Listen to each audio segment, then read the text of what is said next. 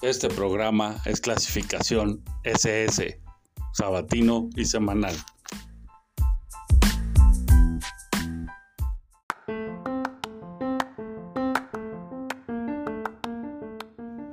Hello, hello, hello, buenos días, buenas tardes, buenas noches, no importa que no nos escuchen. Esto es Cine Mole, el tronco común, el juguete del cine. Y hoy les voy a recomendar Barbarian. Pero antes, como siempre, agradecer a Aldo por eh, los promos, agradecerles a ustedes por darle play en Spotify en Apple Podcast. Eh, recordarles que tenemos Instagram, Twitter y Facebook y que pueden leer las reseñas en filmsandos.blogspot.com para que, pues nada, para, pues, para que pasen allí un rato que yo intento que sea interesante y divertido, pero bueno, pues ahí ustedes decidirán si les gusta y si no, pero les agradecería que dejaran un comentario, que dejen un like, que nos retuiteen, que lo que sea, que, participen un poco con este programa. Eh, bueno, platiquemos de Barbarian. El nombre me causa mucho ruido, nunca entendí por qué Barbarian, o sea, medio me saco conclusiones, ¿no? Pero no, no, no me convencen, me parece flojo y más bien la única conclusión que siento acertada es que se trata de un nombre que suena cabrón y que realmente no te dice nada sobre la trama. O sea, si tú oyes Barbarian jamás te vas a imaginar eh, esta, esta cinta. De hecho, yo más bien me acordaba de Schwarzenegger en Conan el Bárbaro. Pero eh, no, no es el caso, es otra cosa. Esto es moderno, no es de época, no es de grandes luchadores ni nada parecido, o guerreros o como les quieran ustedes decir. ¿De qué se trata Barbarian? Básicamente de las tranzas tan horribles y cabronas que pueden suceder en Airbnb o en cualquier plataforma de esas en que alguien renta su casa, ¿no? Pero no lo ve. Eh, o sea, me refiero, no tiene trato directo con su arrendatario, ¿no? Dice, pues ahí, a través de la app, nos contactamos, me pagas, te doy la clave, llegas, estás unos días y te vas. Y aquí por supuesto que vemos a alguien que está obteniendo provecho. No es el tema central de la película, por supuesto que no. Eh, pero alguien está obteniendo provecho de rentar una casa y le dice a su propietario que nadie la ocupa, ¿no? O sea, ese compa está ganando un dinerito y por supuesto no lo reporta al dueño. En fin. Ese no es el tema de la película, pero a mí me parece que eso es lo más importante de toda la película, porque creo que nos hemos vuelto demasiado confiados. No sé cómo viajen ustedes o qué suelen hacer cuando viajan, pero yo cuando llego y me quedo en un hotel, lo normal es que ponga una silla contra la puerta o ponga algo contra la puerta que evite que pueda ser abierta mientras duermo, ¿no? Cuando menos eso. Pero aquí me llamó mucho la atención, a mí me engancha un poco porque la, la, secuencia que da inicio a la película tiene que ver con que una mujer sola llega a Detroit, que ya sabemos que Detroit después de el colapso de las fábricas gringas de autos, ¿no? De la Ford, Chevrolet y Chrysler, que tenían sus, sus fábricas en Detroit, pues la ciudad se volvió una ciudad fantasma. Entonces hay una casita ahí en un barrio que debía de haber sido en algún momento un barrio más o menos, pues a lo mejor no rico, pero tampoco miserable pero que ahora ese, ese barrio se ha vuelto pues casi cuna de, de mendigos y asaltantes, ¿no? Entonces, Eh, no lo sé, yo nunca he estado en Detroit y simplemente es lo que, lo que se entiende de la película, ¿no? Que hay, hay ahí drogadictos, hay ahí gente sin techo que se apropia de alguna casa, cosas así. En fin, ¿cuál es el tema central de esta peli? Vuelvo la desconfianza, la desconfianza que se convierte en protectora, la desconfianza que te mantiene a salvo, esa desconfianza respecto del resto de los humanos que hace que sigas con vida todos los días, o bueno, los días que tengas por vivir, eh, en buena parte los vivirás gracias a, esa desconfianza. No, es como... Me llama la atención esa gente que cree que porque que porque el semáforo es tan alto puede cruzar sin voltear, ¿no? O sea, Dios mío santo, ¿en qué ciudad viven? En la Ciudad de México no. Eh, o estos que en una bicicleta se le cierran al metrobús. Por Dios santo, gente, aprendan. No, eso no se hace, ¿no? Y, pero además, yo lo que noto es que sí, los peatones se han vuelto bastante engreídos, ¿no? O sea, yo, yo también soy peatón, obviamente todos somos peatones en algún momento, pero yo soy un peatón temeroso de Dios, por llamarlo de algún modo. O sea, yo cuando voy a cruzar una calle digo, pues tendré el alto, pero si este güey se pasa, me plancha, ¿no? Me mata. O sea, al güey no le va a pasar nada y yo voy a quedar ahí medio chuequito, si bien me va o muerto. Entonces, no me fío, no me fío de los semáforos jamás. Y cuando me me apendejo, pues he estado a punto de que me planchen, ¿no? Entonces, yo creo que hay que tener cuidado. Igual, igual los ciclistas, yo también soy ciclista y me mata de risa que, que se ponen al pedo, ¿no? Así, este o sea, ya no solo con, ya no solo con, los automovilistas, se ponen, se ponen broncos contra las motos, incluso contra otras bicis, ¿no? Eh, está muy cabrón. Eh, yo creo que el instinto de supervivencia pasa por la desconfianza del resto de los humanos. Entonces, me parece que esta película de eso se trata. Mm, no quiero hacer spoilers, ¿no? Pero, eh, pues, todo comienza con un tipo que...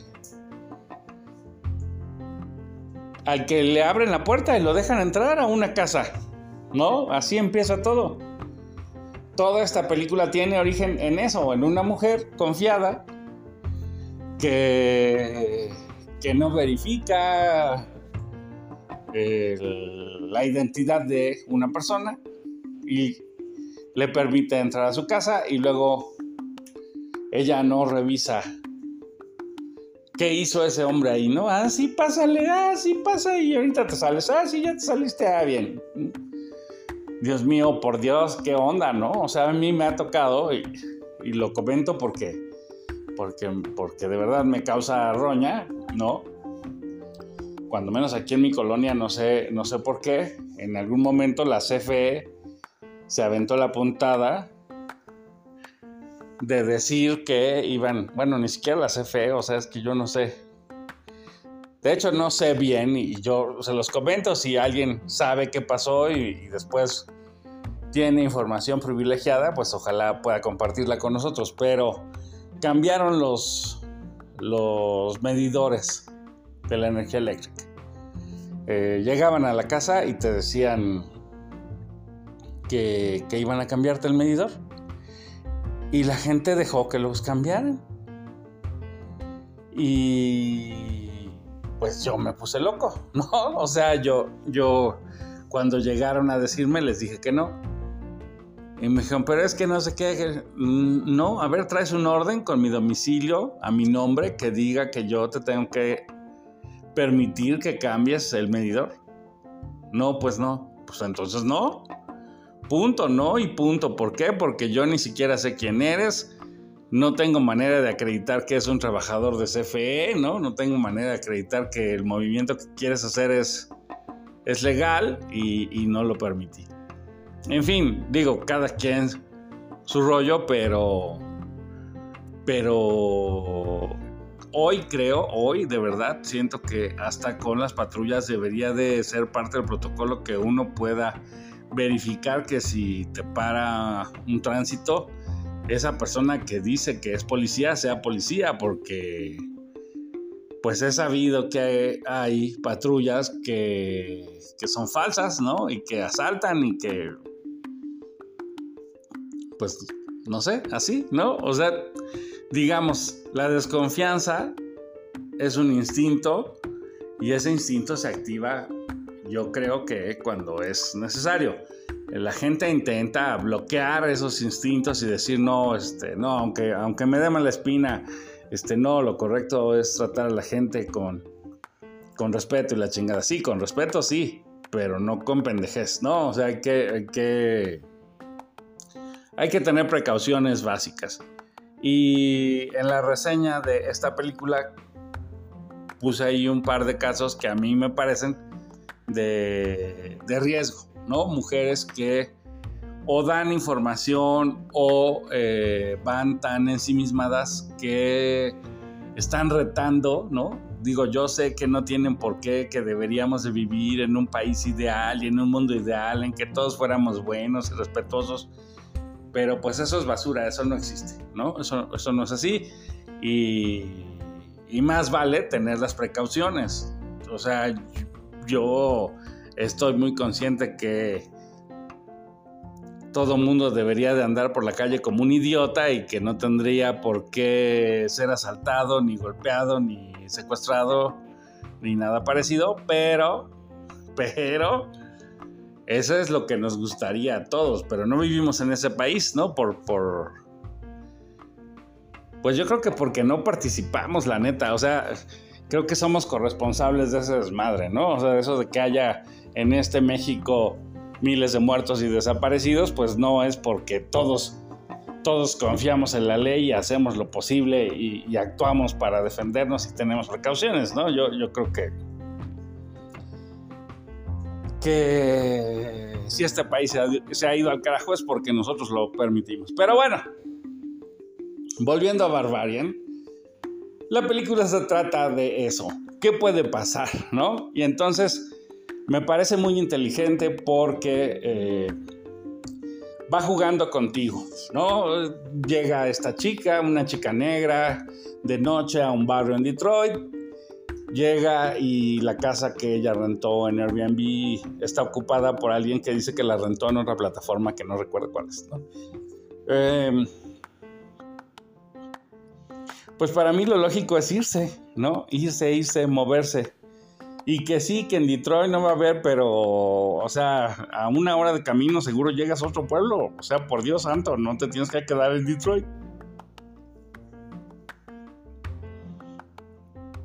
y ella se queda, ¿no?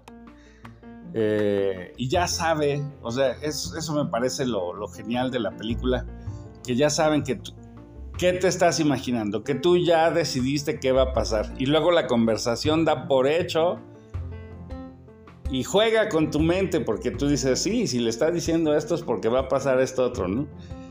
Y no es así y me parece que eso es lo genial. Y así la película tiene cuando menos un par de saltos.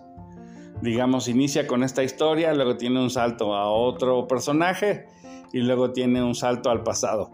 Y no los ves venir, o sea, está esta cadenita de eventos está muy bien hecha. Claro que hacia el final ya es la locura y lo fantástico y no, o sea, que yo sepa, la endogamia jamás ha dado como resultado seres sobrenaturales, ¿no? O no sobrenaturales, pero humanos con, con superpoderes. Y este. Y aquí, aquí pareciera que sí. En fin. Eh, me parece que la película es muy inteligente, que está muy bien armada. Es cierto que cae en exageraciones, es cierto, pero creo que vale la pena y creo que nos hace pensar y valorar, ¿no? ¿Por cuánto me estoy ahorrando en un Airbnb que valga la pena ahorrarme para arriesgar la vida, ¿no? Porque algo es cierto, o sea, cuando tú llegas a un Airbnb, ahí está la llave, pero ¿cómo sabes que quien estuvo antes no tiene un duplicado? No lo sabes. Eh, puede ser que el, el dueño, ¿no? O a lo mejor si es de clave, si es un código y, y la chapa es electrónica, a lo mejor pueden cambiar la combinación cada vez que hay un nuevo huésped. Pero si sucede como en este. como en la película, pues no, eso no sucede.